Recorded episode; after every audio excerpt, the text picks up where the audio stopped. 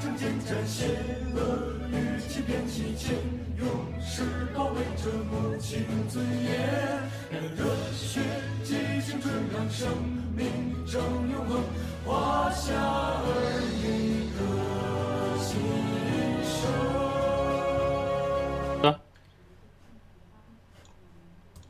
各位呃，亲爱的观众朋友，呃，大家晚上好。我们刚才有那个 NDA 一个技术一些问题，我们稍微耽误了一下。我们现在希望重新引进来，能够有瓦者的声音。我们瓦者给大家打个招呼，看看声音正常吗？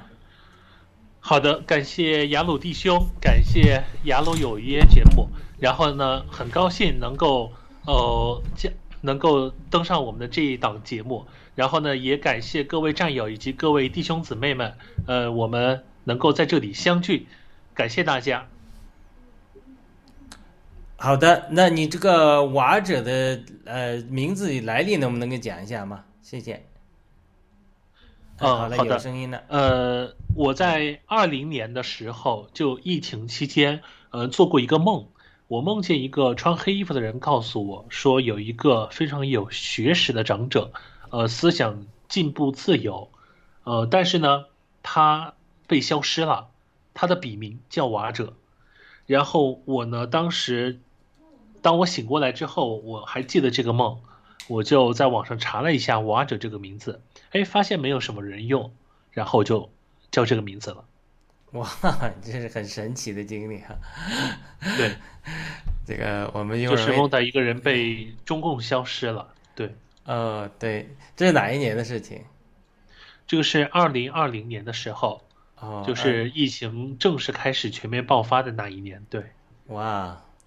好的，一会儿我们再谈到这个疫情前后以及中共，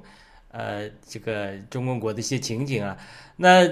这个呃，因为有很多人现，我不知道你年纪多大啊，因为我们这个年，像我在国内读书的时候，好像几乎都没有接触过呃基督教，没有接触过福音，好像在校园里很少碰到人在传教的。当然，我们出国几十年之后。我听呃，后来回到国内去，然后听一些朋友们来讲，好多很多青学生说，在校园里都碰到过人们跟他们讲说基督教的事情。我相信，可能我我在七十年代，呃，我在九十年代初在中国大陆读书到读大学的时候，可能那个时候的复兴还是在农村呐、比较偏远的地区。我不知道你在中国有没有接触过基督教，有没有对呃有没有人给你传过福音呐、或者说这此类的经历？呃，有的，这个是有的。呃，我在大学的时候，就是大学的二年级和三年级的时候呢，就也有就是朋友跟我去讲圣经，那个时候还并没有相信，还没有归到主的怀里，呃，更多的是以一个呃敬虔的心态去交流和和去了解。呃，最初是这么一个过程。我甚至在外地读大学的时候，就是也通过这个朋友，就是认识了另外一个朋友，他会每周过来跟我，呃，怎么说呢？就是跟我一块交流，呃，教我读经，然后我们彼此都会有很多的这种嗯分享。但是那个时候呢，只是这种一对一的这种交流方式。呃，我最后。呃，其实呢，真正信主是在一九年的时候，就一九年五月份，那个时候呢是呃家人的朋友，然后介绍我们去我们所在城市的一间一间教会，然后去了之后呢，觉得氛围很好，我们当天就决志祷告信主了，就这样。那没什么挣扎的啊。嗯，会有，就是内心会有一些抵挡，就是你也说不出来。就是因为对一个东西不太了解，我以前很感兴趣外星人，感兴趣那些超自然的东西，我对这些东西毫无任何排斥感，也没有任何的违和感。但是当信神的这个问题上面，确实会觉得有一头雾水在那儿。所以呢，确实这个过程经历了漫长的几年的这么一个呃摸索，所以最后才在一九年五月份的时候，在一间教会里面就是绝志祷告。信主了，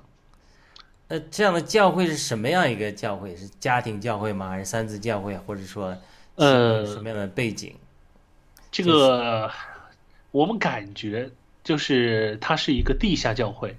地下家庭教会，就是有很多爱音乐的人，然后也有很多其实社属于社会精英人士。我们那个教会还比较大，呃，但是呢，呃，就是。很可惜嘛，就是疫情嘛，疫情来了之后，我整个在教会里面参加聚会也就只参加了半年，后面就因为疫情疫情而被完全隔断了嘛。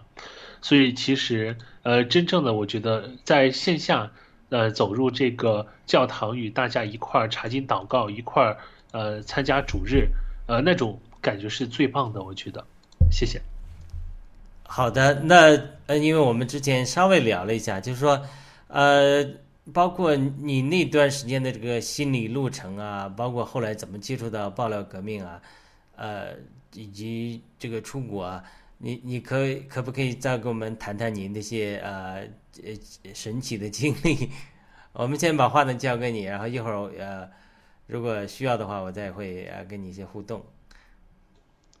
呃，好的，那我先从我的信仰来说，好的。然后我再讲一讲我爆料革命的这一段经历。呃，我是在一九年五月份新主之后，然后会经常去参加我们教会的一些活动。然后我们教会呢就在暑期的时候，其实就在组织说未来，呃，我们考虑去以色列旅行。然后呢，但是呢一推再推，延迟到了当年的这个呃十月份。然后呢，在这个以色列之前的，前面和后面我就有很多很奇妙的一些经历，呃，当然本身在教会的时候就有听到弟兄姊妹说有一些神迹啊，有一些呃特别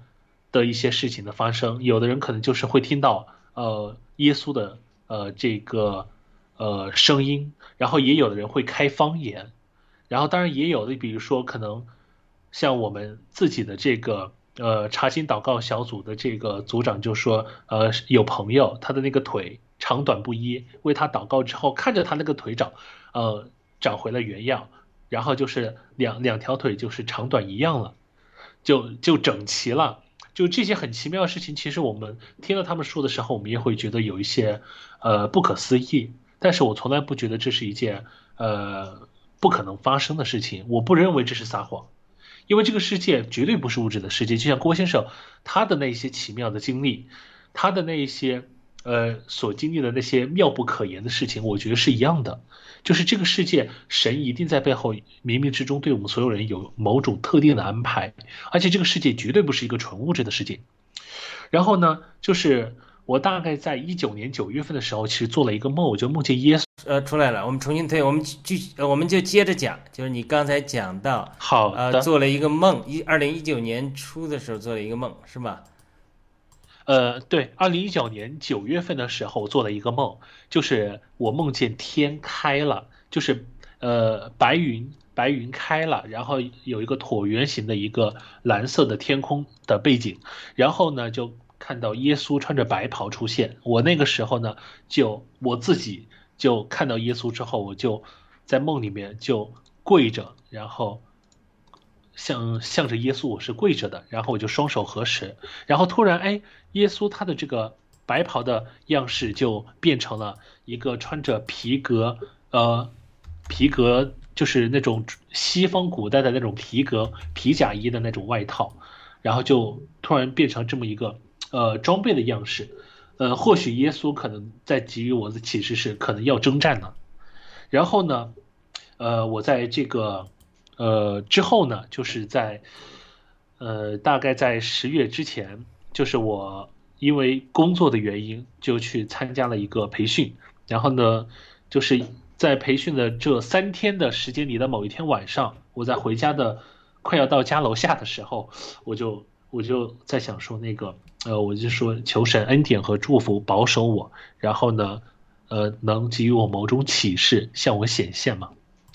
我当时其实就。快要走到家的时候，就做一个类似这样的祷告。当我第二天早上我在家里面，我起床了之后呢，我发现一个很奇妙的事情，就是我我我从洗手间，就是当我呃就是呃上完厕所之后，我去开我们家那个墙上的这个通风。当我点了一下，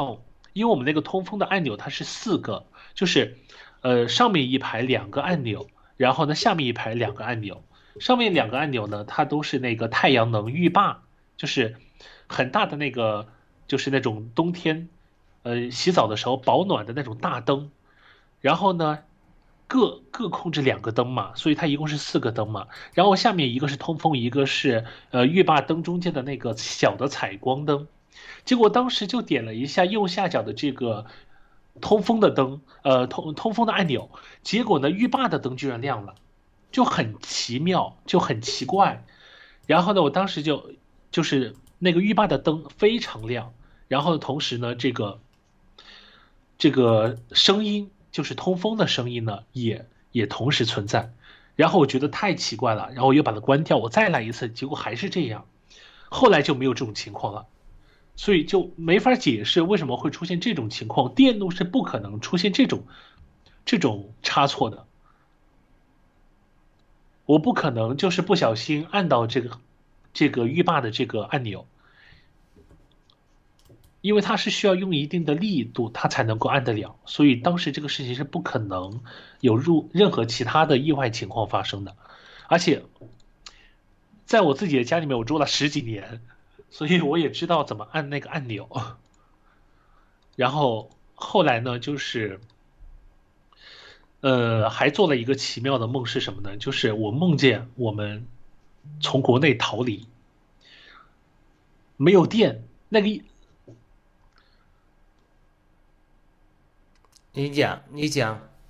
对，就是那个夜晚呢，就是一一片黑灯瞎火，就是你之前做做那个梦的时候，那个时候是你去以色列了吗？是你是那是去还没有哦，我去以色列是十月份，然后对那个梦是呃梦到耶稣是九月份，紧随其后呢就是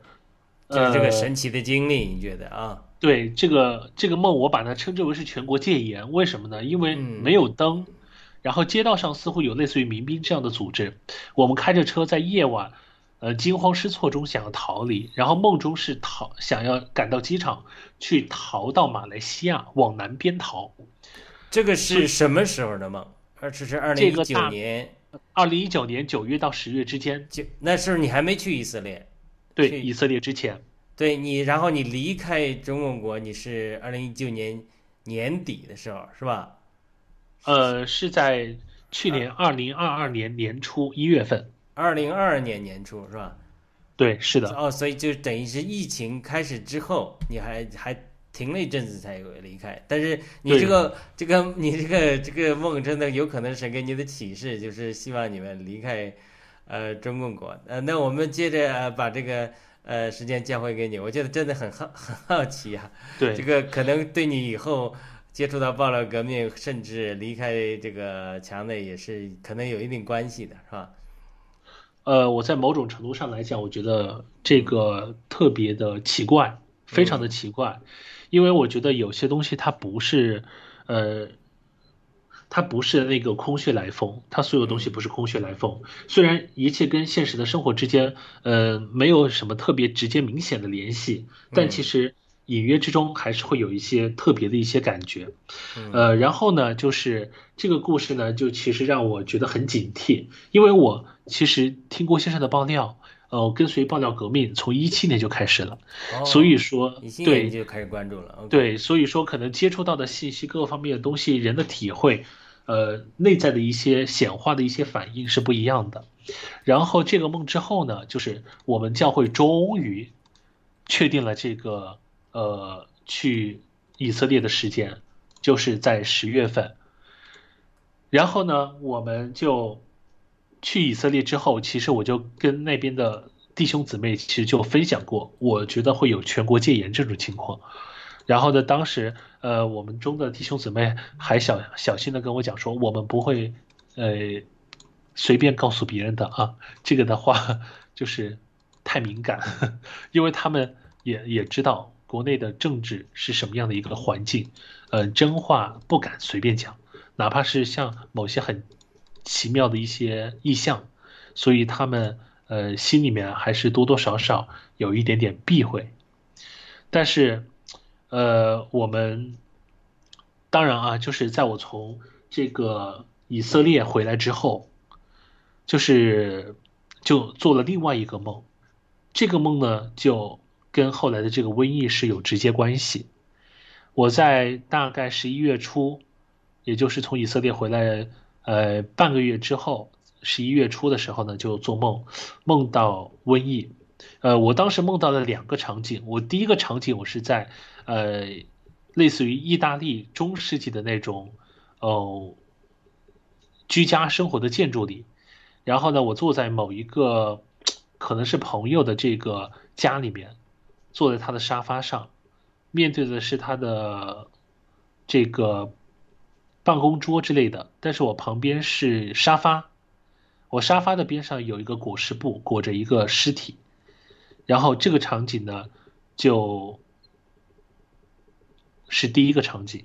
第二个场景呢，我梦到我在一个高楼大厦大概七八层楼高的这么一个位置，这个大厦很奇怪，它面向街。有一个开口，这个开口呢，就像一个邂逅的一个巨大的窗口一样，它是就像就像纽约的那种，嗯，大厦和大厦之间的这种感觉。然后呢，下面是一排，就是开天，就是敞开了，呃，这个车顶的这种大卡车，然后下面是密密麻麻的尸体，然后就很多很多的尸体裹着裹尸布的那种。呃，就是那种已经被被染成了那种褐色甚至棕色的那种裹尸布，那种麻布的，然后从那个七八层楼的那个豁口往下面抛，我就梦到这个天呐，就是太多太多太多是那个就是在下面了那种那种感觉，然后大概十一月十二号的时候，跟我的一些弟兄，呃，就一些弟兄姊妹，就是。教会的跟他们分享和交流，然后我就讲了这个梦，然后他们的第一反应就是天呐，结果后来谁知道呢？对吧？就是这个疫情就爆发了，因为当时其实我们也是真的是很错过了很多的信息，就是当时十月份的时候，王岐山在广州换完肾就去了一趟武汉，郭先生当时提到这个消息的，但是我们不知道，就是这意味着什么。就那个时候还不知道这意味着什么，然后呢，就是当我去了以色列之后，我发现，哎，我们居然有弟兄居然在看郭先生的直播，就是原来原来郭先生的，呃，就是跟随郭先生的，或者说听郭先生直播的爆料的，其实是到处都有。然后呢，我就我就问那个弟兄，哎，我说最近这两天好像郭先生就是有一个视频，就戴着一个黑色的帽子，那是什么意思呢？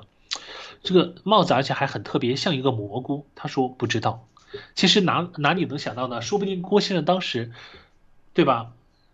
就是以一种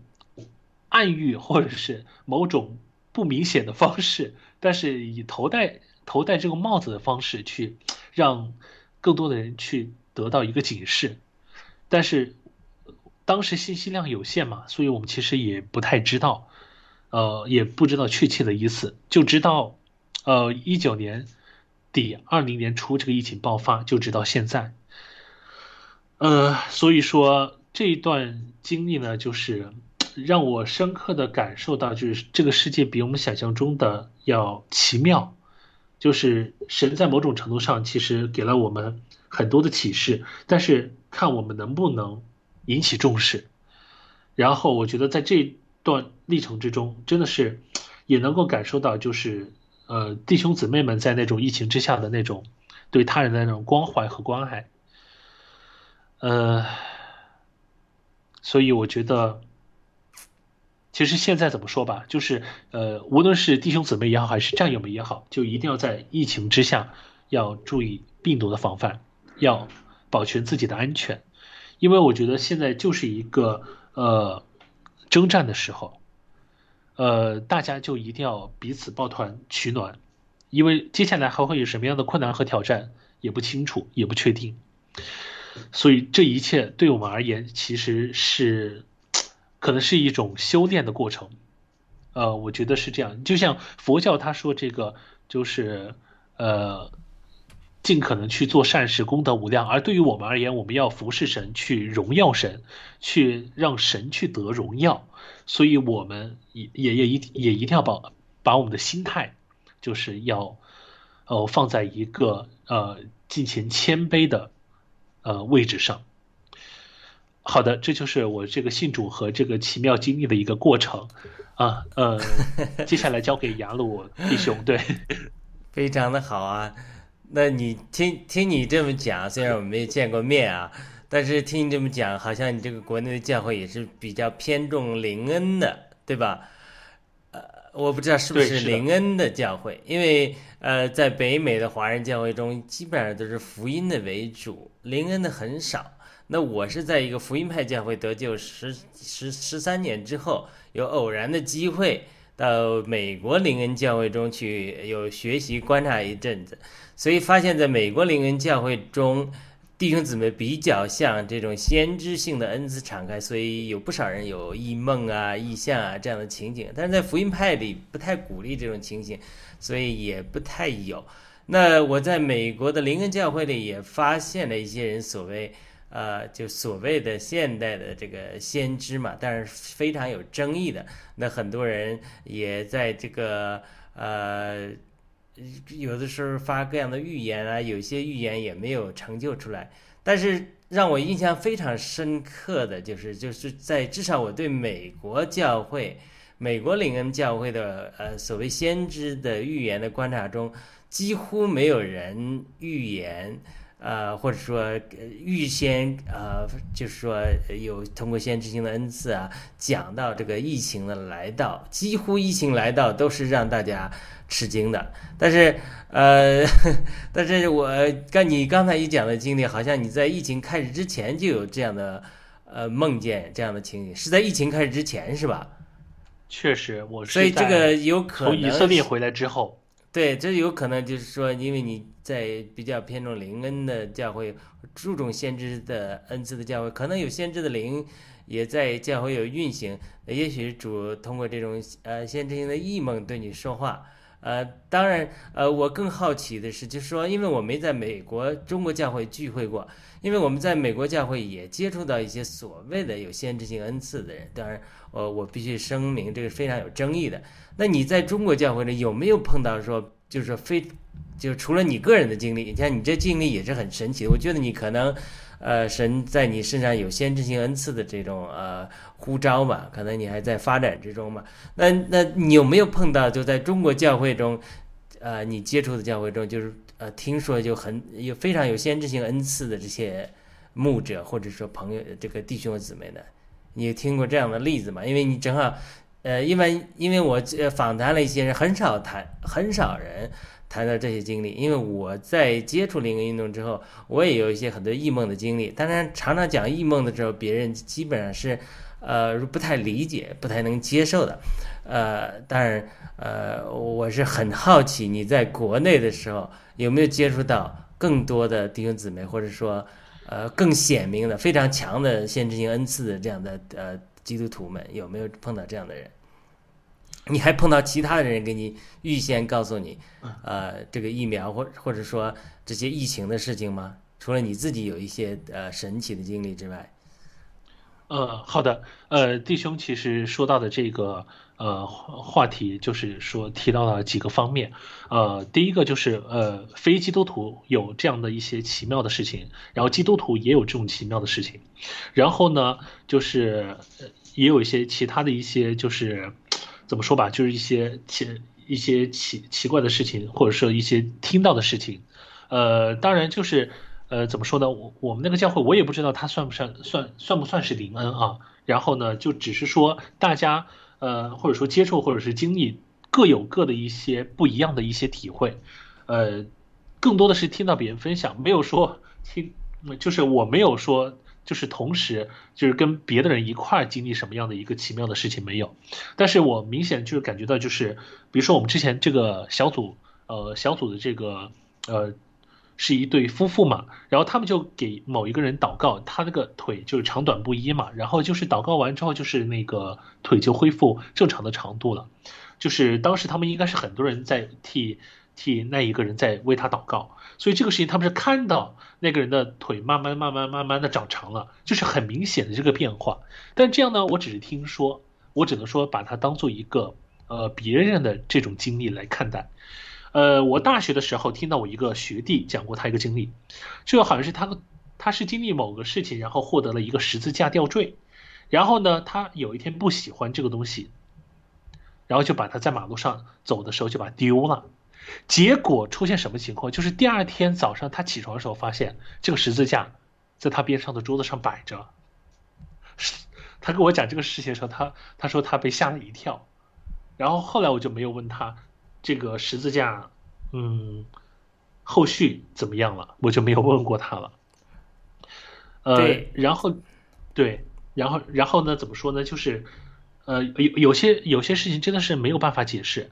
然后，然后呢？另外就是，呃，我自己的经历中，就是，呃，可能更多的，呃，跟就是做做异梦方面会多一点，但是在现实生活中，嗯，经历的确实是可能说是少，或者是几乎没有办法能够跟这个神，呃，有这个关联，但是也有一些奇妙事情，对，大概就是这个样子。呃，我们其实还有一个什么呢？就是。呃，也有听说，就是比如说某一个牧师，就是有一个传道的人，就是去俄罗斯讲课，他什么都不知道，但是呢，圣灵让他开口说话，然后呢，就是给下面的俄罗斯的人讲，然后他自己，呃，也不知道自己在说什么，反正讲完了，就是这样，就可能是神让他开口说，说了俄罗斯俄罗斯这个俄语，然后呢，就呃完成了这样一个呃。神的差遣，嗯，就是为为主做的工。当然，另外还有一个什么事情呢？就是，呃，我们去以色列这一趟旅行的时候，其实有很多蛮有意思的事情。就是其中，其中呢，就是当我们到以色到那个耶路撒冷的时候呢，就是很奇妙啊，就是，呃，当时那个酒店的这个。呃，酒店经理就那个请请我们，就是一些弟兄姊妹们，就是喝酒，就是喝一小杯那个葡萄酒。然后呢，喝完酒之后，大家吃完饭之后呢，坐在一块在大厅里边聊什么？聊郭先生。我那个时候才知道，好多人原来都看郭先生，都知道郭先生。然后包括我们的那个导游也是。而且我们那个导游很聪明，他虽然是个天主教徒啊，天天主教徒其实跟我们呃就是说呃基督徒一样，他是认三位一体真神的嘛，呃然后呢他其实话就这一趟带带着我们，然后他其实就跟我们聊了很多，然后结果最后你知道吗？一九年底疫情爆发之前，他申请了美国的博士，神学博士，带着老婆孩子一块去美国了，是不是真正？真正听了郭先生爆料的人，机智明智的人，他他就是这么敏锐，他就不一样，他开智呢就不一样。然后，然后呢？然后呢？就是当时，其实我们在，其实我真正要讲的重点是，当时我们在这一个呃聊天之中呢，有一个牧师，他其实分享了他自己这个呃信主的这么一个经历和过程。他以前是在呃呃部队的时候，他就渴望神，在国内的部队里面服役的时候，他就渴望神，他就到处去找教会。结果呢，有一天他呢就是听说有一个地方有个教会，他就去了。结果呢，去了之后呢，他打开这个教会的门。发现哎，这个教会最前面坐了一个阿姨，然后呢，他呢就慢慢的走进去，他也没有打搅他，然后他进去之后呢，就跟他问了声好，然后那个坐在第一排的那个阿姨就说：“孩子，欢迎回家。”他就后来跟我讲，他就说：“嗯，感觉这个地方不太一样，看样子真的有神。”然后他后来就接着分享，他说，那个阿姨呢，其实是疯了二十年的，听说是在信主的那一刻，整个人恢复了正常。后来呢，他离开部队之后，他就做了一位牧师，然后就有自己的教会，他是这样的一个经历。所以这个的话，每个人的人生经历真的不一样。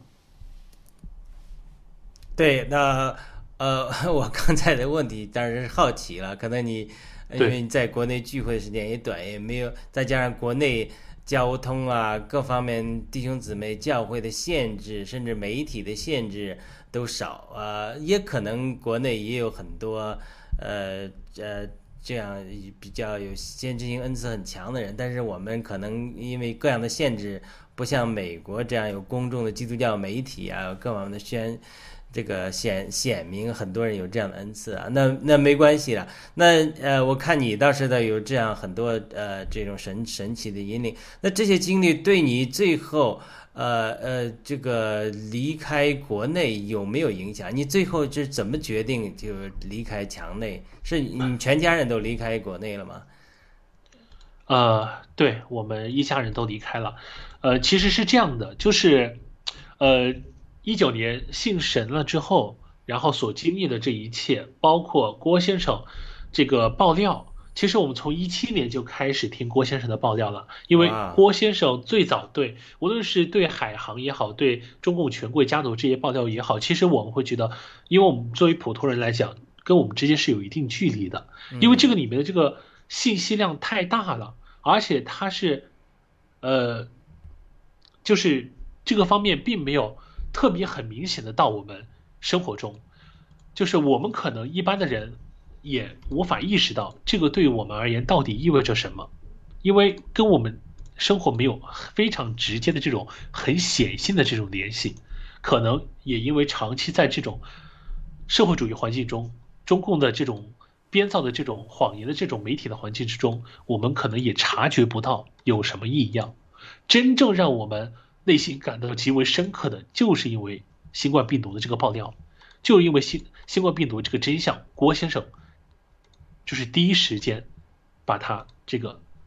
爆出来了。其实，在一九年六月份的时候，郭郭先生就提到过，可能会在香港用这个化学武器，甚至有可能会用生化武器，对吧？其实那个时候，我们其实把这些细节也都忽略了。但是万幸的是，我们后来真的是。这个疫情要到爆大爆发的时候，我们才发现这个不太对劲，因为一切，郭先生给我们的就是一天在中共国这个东西一定要反向去思考，逆向去思考，要通过郭先生提供的这些爆料，让我们对这一切有一个不一样的认知，真正的去去开智，可能有的时候这个开智啊，它不是马上就能开智，它一定要经过一些转折点。其实我们那个时候就感觉到什么呢？就是，哎，明显这个病毒就不一样。真的到我们生活中来了，CCP 的这种邪恶和黑暗彻彻底底到我们生活中来了。在此之前，可能别人经历的苦难，别人所经历的那些，比如说城管的这种对小贩的威胁，甚至某一个人被被消失了，这些跟我们的生活离的是很远的，因为它存在于媒体中，存在于嘴别人的嘴巴里，但是可能我们没有看到，我们不是亲历者的情况下，我们。始终离事实的真相有一定的距离，但是，当我们发现郭先生说的一切都在成真的时候，难道我们不应该引起重视吗？所以这个时候，很多的信息，很多的事情，在我们的大脑，在我们的心里面，就慢慢的联系在一起，就打通了。就像那个当时武汉这个地方，它疫情要爆发的时候，就就很奇妙。我包括什么呢？我朋友圈里面有人发了一张，嗯，图片。那张图片呢是呃美国的电影《生化危机三》，但是他没有说任何其他的话。然后这些信息让我觉得很很奇怪，为什么他会弄这么一张图片？结果后来这个疫情就真的爆发了。然后呢，当我们得知这个就是一种热核武、生化武器的这种，那我觉得很有可能武汉会封城。就是逐渐这些信息的累积之后，我们发现就是很有可能武汉会封城，接着湖北这个地方会封，然后呢，中国这个地方也会封。但是我没有想到的是，这个病毒它它会去全世界，这是我没有想到的。结果这场疫情就持续了三年，一直到现在。所以，真的郭先生的情报，如果你真正能够理解他所说的，你就知道未来的导向和方向，甚至灾难会达到什么样的规模和程度。就像郭先生说，这个疫苗灾难，如果我们不意识到这个疫苗灾难，它。在未来可能十到二十年这个时间内，它会无限隐性蔓延和影响到非常非常多的人。最坏的情况真正出现的话，很有可能就是全世界可能至少一半的人没有了，甚至比这个更多都有可能。所以这是一个很可怕的事情，而且确实如郭先生所说的，就是一个社会、家庭方方面面的一种大分裂时代。所以，这一切对于我们基督徒弟兄姊妹来讲，需要刚强壮胆，需要彼此关心、彼此彼此关爱、彼此带祷、彼此祷告。因为我这一切对于我们而言，是是一个非常非常巨大的熬炼和挑战的过程。而且，其实像很多的弟兄姊妹，其实并不打新冠病毒疫苗。就是冥冥之中有那个感觉在告诉他，他觉得这个可能并不好。当然，你观察的国内的教会的情景是吧？就是你身边的教会的很多人并没有打疫苗，是是这样的吗？对，就是我们自己自己教会里面有很多年轻的弟兄姊妹一针都不打，就有些就没有打。他们那他们是是因为身体问题，但是有很多是认知中就觉得不对，就没有打，一针都不打。那他们也也有看到暴乱革命的信息吗？其实有很身边的人看的，身边的人看的多吗？除了你们之外，还你们有交流吗？呃，就是很少交流，就是嗯，啊，但是并不相信。但是我们一般身边我们不敢交流，呃，因为因为确实不太安全。对，我们尽可能就是呃。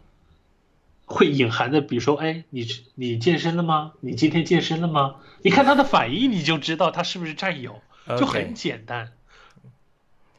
非常好。那你是呃，二零二二年初呃到墙外去，那到墙外，那你什么时候加入农场的呢？我是在呃二零年疫情呃封控的那一年，然后就加入了。当时就对加入了这个呃韩国农场，然后就一直在做义工，然后后来就就就一直在这个就是一边工作一边 忙这个方面。对，呃，那后来什么时候到香草山农场去了？我是去年，呃，是哦，我是前年二一年六月份的时候重新。呃，回到这个香草山，那个时候韩国农场重新做了一些调整和这个改革之后，啊，我就来到了香草山。呃，因为我，因为我未来最想要来的就是美国，我就想到美国去，因为要去自由的土壤，因为我们都还年轻嘛，就应该去更好的地方，对，去呃学习，因为因为怎么说呢，就是对自由的向往是我们永远。不懈奋斗的方向，对，对的，呃，这个感谢我们的 Rose 医生说，这个开智等于开光，上帝眷顾啊，你的经经历 amazing，感谢海龙海、香草山战友、时光战友，以及呃这个呃我们还有天赐良知等战友的留言啊，呃非常棒。那你讲到这一段经历已经。呃，你这呃，呃，应该是呃，看看样子，我不知也不知道会不会猜错啊。听声音讲，你听声音你还是很年轻的，然后呃，也有这样的神奇的经历，然后听也这么早就接触到爆料革命的信息，然后呃，来到国外，我们真的是希望你能够顺利来到美国。那么，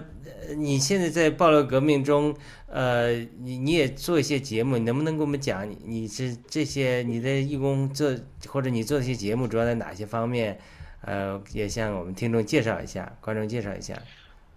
啊，好的，呃，也很。高兴也很开心，可以跟大家分享这些。我现在呢，在五月花深解读新闻栏目里面做新闻的播报，同时呢，也在做这个每周一期的这个新闻评论深解读的新闻评论节目。呃，其实一个小时之后 我们就开始了，就是就是每周五的这个新闻评论。然后我们的这个深解读新闻，呃，新闻这个。呃，评论类呃，这个新闻的这个解读节目呢，是一周呃是一期或者是两期，然后呢是跟着这个呃红山战友，还有那个景言战友，还有吉祥战友他们在一块儿做，呃，就是他们都呃很有学识，也很能干，呃，然后另外呢，就是我现在在我们香草山的呃商业部的这个呃 H 配推广团队，就是我们。这个项目呢，就是从，呃，去年就是从这个二一年的十二月份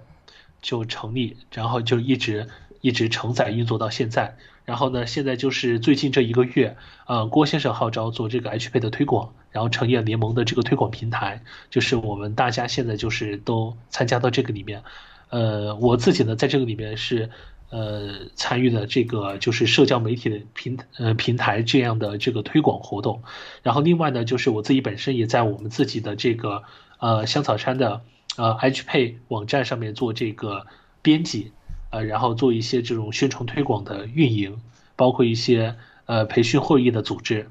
呃，其实这一块儿呃现在呃就是一个非常重要的一个契机，就是呃洗币它就是灭共的币。而且的话，呃，就是感谢郭先生，就是赐予我我们赐予我们赐予战友的这些，呃，非常美好的东西。当我们，呃，战友们跟随郭先生，就是一块儿，就是我们走这一条路，呃，到了这个很重要的一个时刻了，就是 H 配呃洗币的这个推广，因为接下来郭先生说过，黑市可能要倒闭，币安甚至有可能倒闭。那么在这个时候。就是这样的一种千载难逢的机会，就是呃，如果说你无论您是呃商业方面的还是呃非商业呃领域的这样的战友，其实都可以参与到这个 H 配的推广中，就欢迎大家去 H 配联盟推广平台去呃报名，然后这样的话呢，就是也能贡献一份自己的力量。对，谢谢。好的，那。你既然对这个 新中国联邦现在有这么有热情，那你有没有思考过？就是我猜测你是个年轻人，那你对新中国联邦的未来，对灭共之后的未来啊，无论是在信仰方面，或者是在整个民主建设方面，你有没有思考过？有没有什么期许啊？或者将来有什么打算啊？嗯，好的，谢谢。呃，雅鲁弟兄，这个问题提的非常的重要，也非常的深远。呃，其实我们作为年轻人来讲，就是，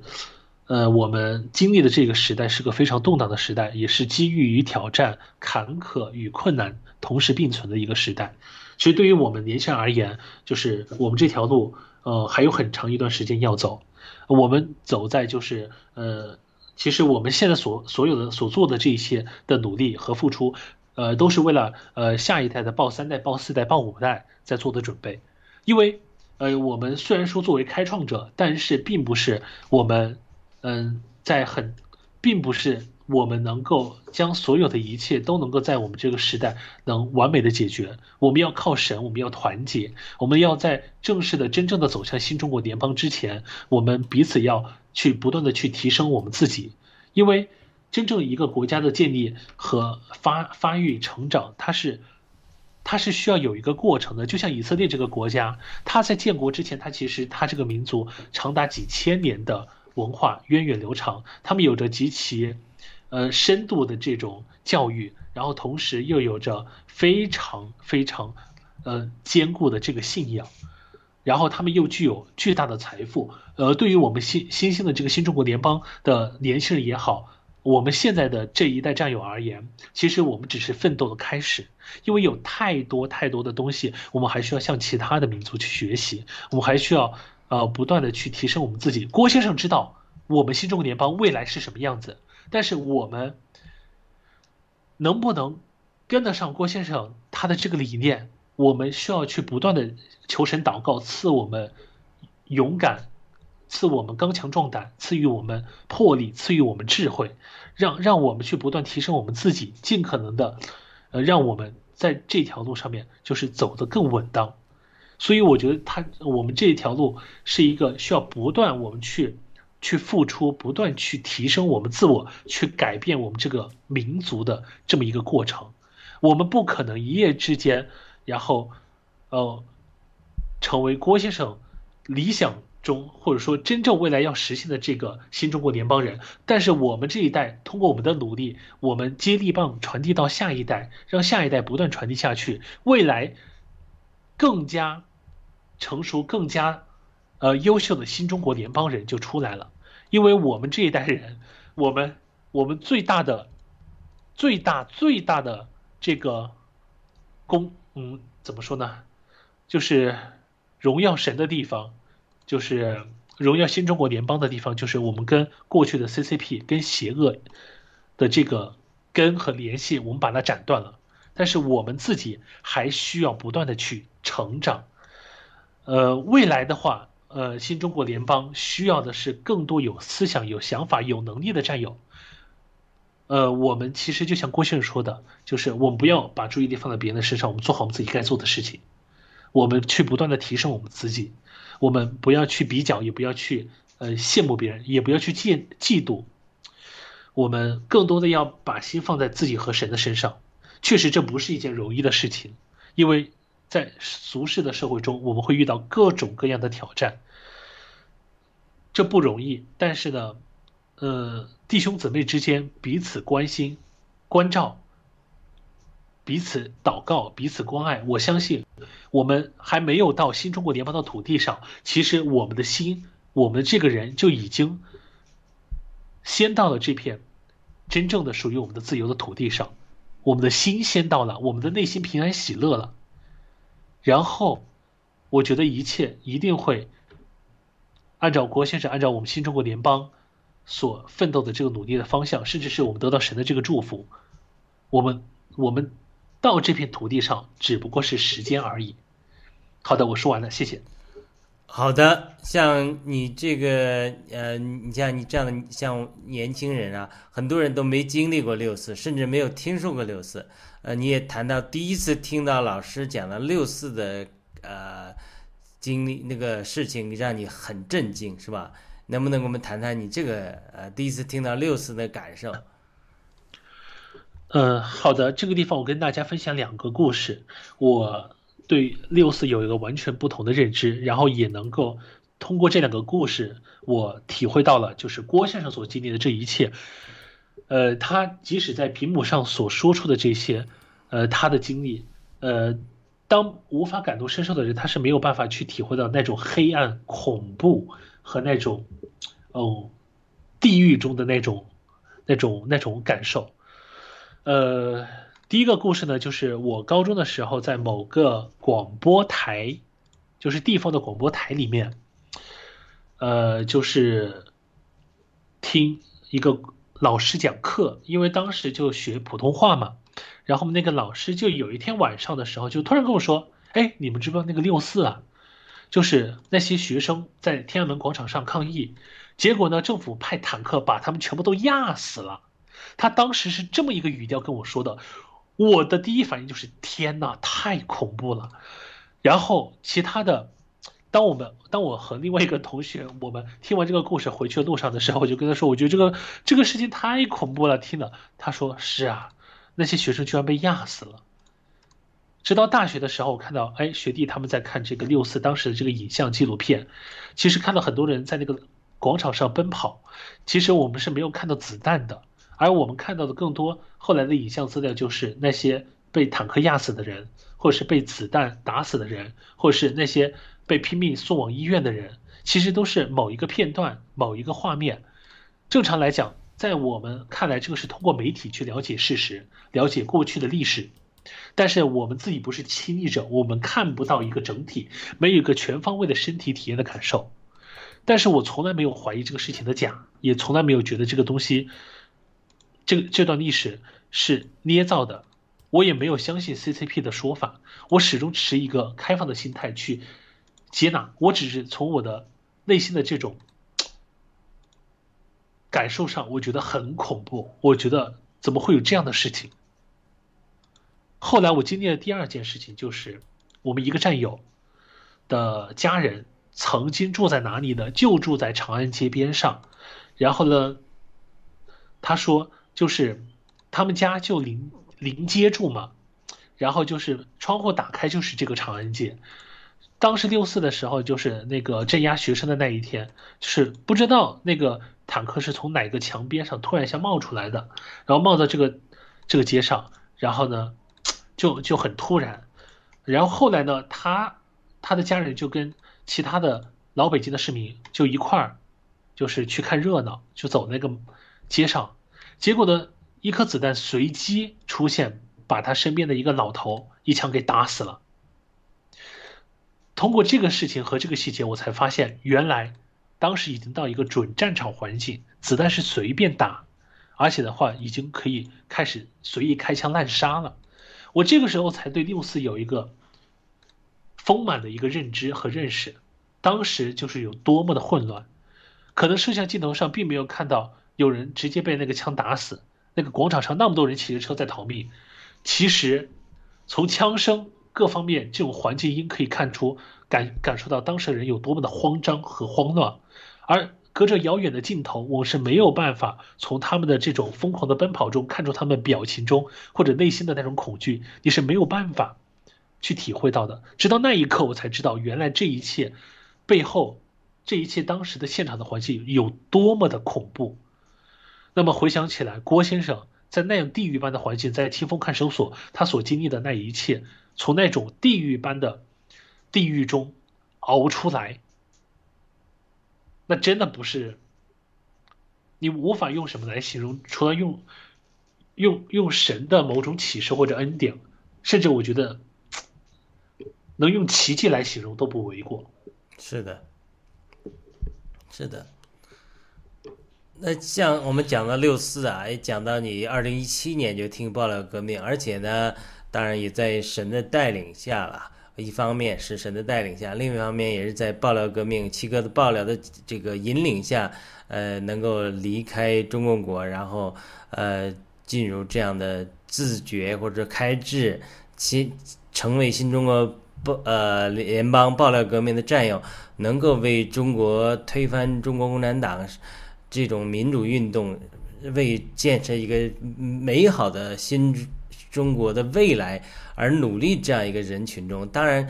呃，这是这样你的经历是真，特别是这位年轻人来讲是非常非常难得的。那你比较你和你身边的人，就是说，无论是教会里的也好，无论是同龄的同学也好，像这样觉醒的人。他是越来越多起来了吗？还是你有没有？因为你呃，毕竟是刚从国内出来嘛。像我们都从国内出来很久了，对国内的不太了解。就是你对周围的观察是怎么样的？是觉醒的人越来越多吗？还是说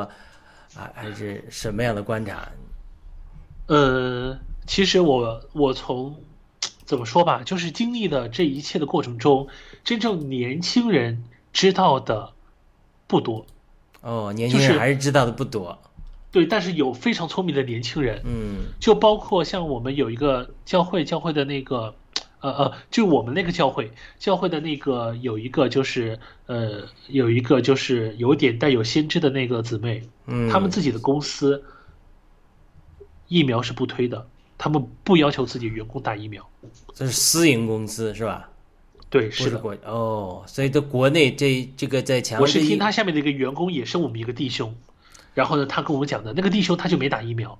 哦，所以在国内强制疫苗的推行情况下，呃，是不是国营单位各个单位是是这样的情景，还是真是有千差的万别的，是吧？对，其实我们身边很多的年轻人，就是因为因为疫苗的副作用，因因为现在国内的经济和各种各样的情况，在不同程度有所苏醒，但是意识不到 CCP 的邪恶，嗯，但是呢，也不知道国先生，或者是忽略、不不重视。这这样的在我们身边的例子是有的。你比如说，我有个哥们儿，他也是他也是弟兄，他会他会他会二十多种语言，很厉害的。但是他听郭说他他并他并不并没有相信，嗯，就是这样的非常聪明的人是有的，但是他也没打疫苗。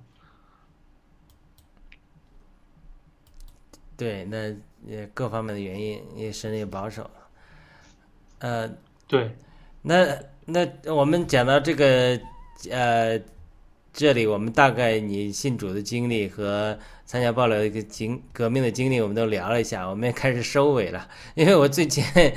在这个 Skype 上碰到你妈妈，然后她说推荐我采访你。那你妈妈也信？我看她发了一些圣经的经文的帖子啊。你们是一起信主的吗？还是说？我以后还有机会，希望能访问他了。还是你们是一起信主的吗？还是怎么样？呃，对，是的，我们是同一天，呃，举止祷告的。哇，真的是有福啊！那这个我们那我们最后就再谈一两个问题，我们就结束我们今天的访问啊。我们呃知道你这个谈到你这个登山宝训是你喜欢的一段经文，呃，这个通通常我们请嘉宾来的时候也会。问嘉宾有某一处喜欢的经文没有？来谈谈对圣经这段经文的感受。我们呃把时间交给你。嗯，好的。呃，我简单谈一下我的这个感受，因为确实也有很久没有看这段经文了。嗯其实我是非常非常喜欢圣经里面就是对他人关爱的这个，呃，或者是就是做一个呃能够呃有。就是做一个艺人的那种经文，我特别喜欢，就是爱他人，然后呢，呃，帮助他人，作为作为一个艺人这样的经文，我特别喜欢。呃，因为我总听到我们教会的弟兄姊妹说，那个救恩，呃，是做只要获得救恩就好了。呃，我我有这种感觉，但是我感觉好像帮助别人不是最重要的，他们更多的好像是，呃，心思放在。呃，传福音让别人知道主的救恩，但是好像在关心别人上面，呃，给我的感觉又不太一样，所以我就特别渴望在圣经里面找到，就是呃，神希望人们互相彼此相爱，然后去帮助他人的这样的经文，我会觉得觉得神，呃，跟我内心想要追求的是一样的，呃。就毫无疑问，耶稣他写的神迹，对吧？他的一切的经历，他他本身所做的这一切都是在为神做工。就是我们确实这个，包括像身边的弟兄姊妹也说，你不要自立为义，你也不要什么呢？你也不要就是说，就是呃那个呃就是呃以自己的这种心，以以人的这种方式去呃作为，你要。呃，你要为神，就是你你的服侍和关爱他人都要出于神嘛。其实这个这个，我觉得不是一般人，嗯，很容易做到，因为在这个过程中，我们往往也会容易，呃，受到这种各种各样的一些挑战，或者是身边的这种试探。而这种时候，我们往往会觉得，就是当我们的真正对他人的关心的时候，会觉得，呃，会会容易就是，呃，也会在别人的可能。不能理解，或者是没有呃接受的情况下，你会你的内心会有一些沮丧，或是会为此而感到一些难过。就是对别人的关心可能被忽略等等这样的情况都会有。但是，呃，但是我觉得这些苦难其实，在主那里，他其实都讲了很多。因为像，对吧？这个关心他人、体恤他人的人都会有福。这个，呃，登山宝训，其实耶稣他通过这个，其实就是在，呃，希望他的门徒能够去，呃，爱更多的人嘛。我觉得，我我觉得是这么去理解的。我觉得不是说我们只进入这个教会，然后呢知道主的救恩，然后就 OK 了。因为我觉得帮助别人和在乎别人和爱别人也非常的重要。其实，就像郭先生说的，其实我们我们呃，可能怎么说吧，就是爱别人也好，关心别人也好，其实可能并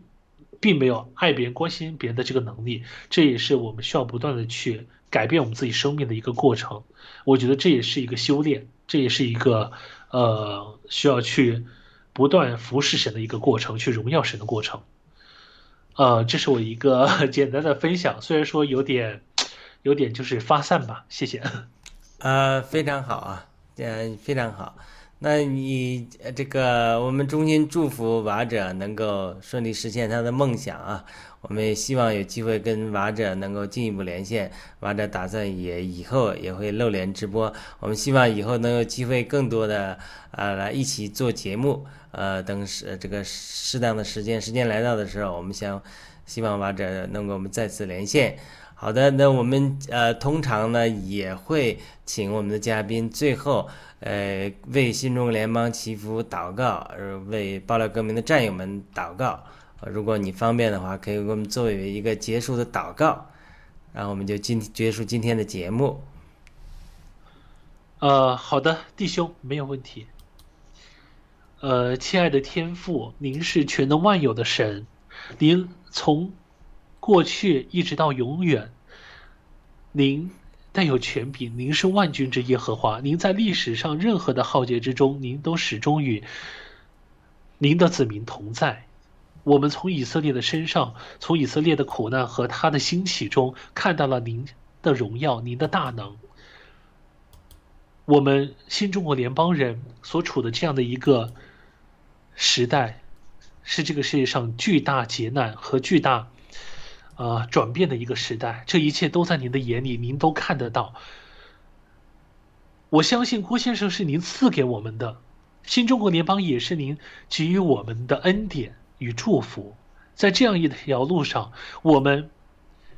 在这个路中，其实只要我们渴望您，切莫的向您祷告，您就会与我们同在。我们知道，您在两千年前赐给了我们宝贵的主耶稣。用他的宝血洁净宽恕我们的罪过，让我们知道您的救恩，让这一切从主而来的恩典，让我们与我们的天父重归于好，让圣灵与我们同在。这一切的恩惠都是您给的。无论我们面对什么样的困难与挑战，愿您赐予我们勇敢、魄力、智慧。无论面对什么样的困难，希望您能给予我们显现，给予郭先生您的庇佑，您给予他最好的装备，您给予我们新中国联邦人最好的口粮，赐予我们所有的人生命的道路。无论我们在乎的战友、亲戚、家人，都能够得到您的庇佑，哪怕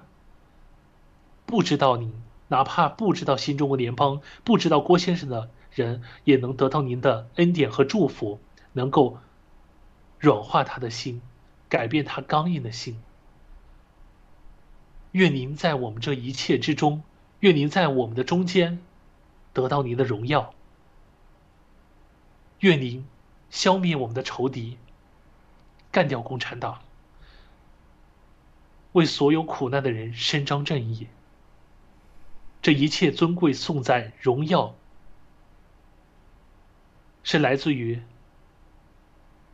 我主耶稣基督。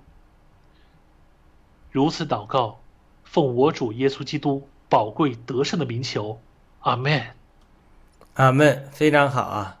那真的感谢瓦者跟我们分享他这个信主的经历和参加爆料革命的经历，特别是从年轻人的视角跟我们谈了年轻人听到六四，以及呃听到七个爆料之后这开智，以及呃有一系列行动加入新中国联邦爆料革命的经历。我们再次感谢瓦者啊来敞开心扉跟我们谈这些经历，谢谢。谢谢雅鲁弟兄，谢谢各位呃亲爱的观众朋友们和各位战友们。好的，那我们就结束今天的节目，我们再播放一下麦克医生演唱的《爱的箴言》，呃，我们一起这个呃来跟观众说再见，再见。再见。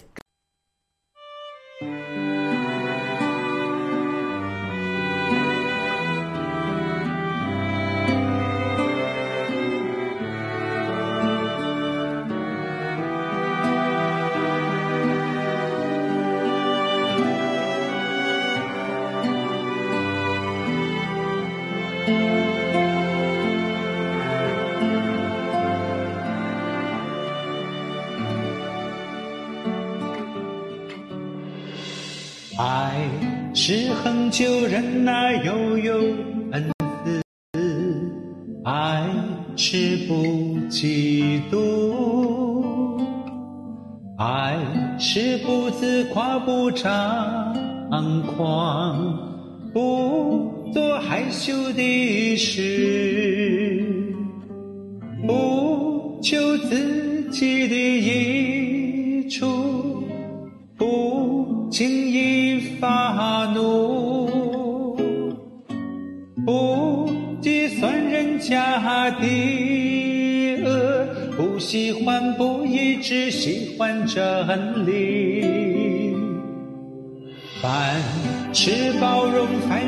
相信，凡事盼望，凡事忍耐，凡事要忍耐，爱是永不止息。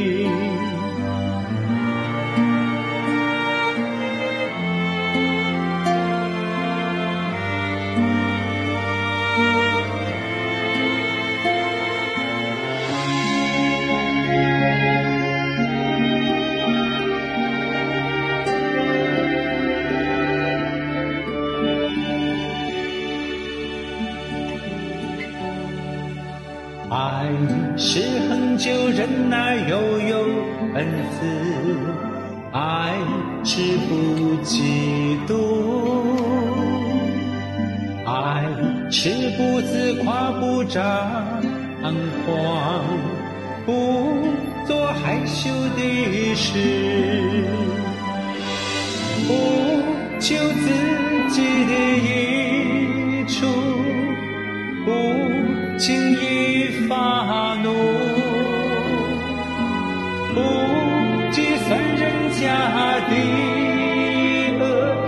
喜欢不义，只喜欢真理。凡事包容，凡事相信，凡事盼望，凡事忍耐，凡事要忍耐，爱是永不止息。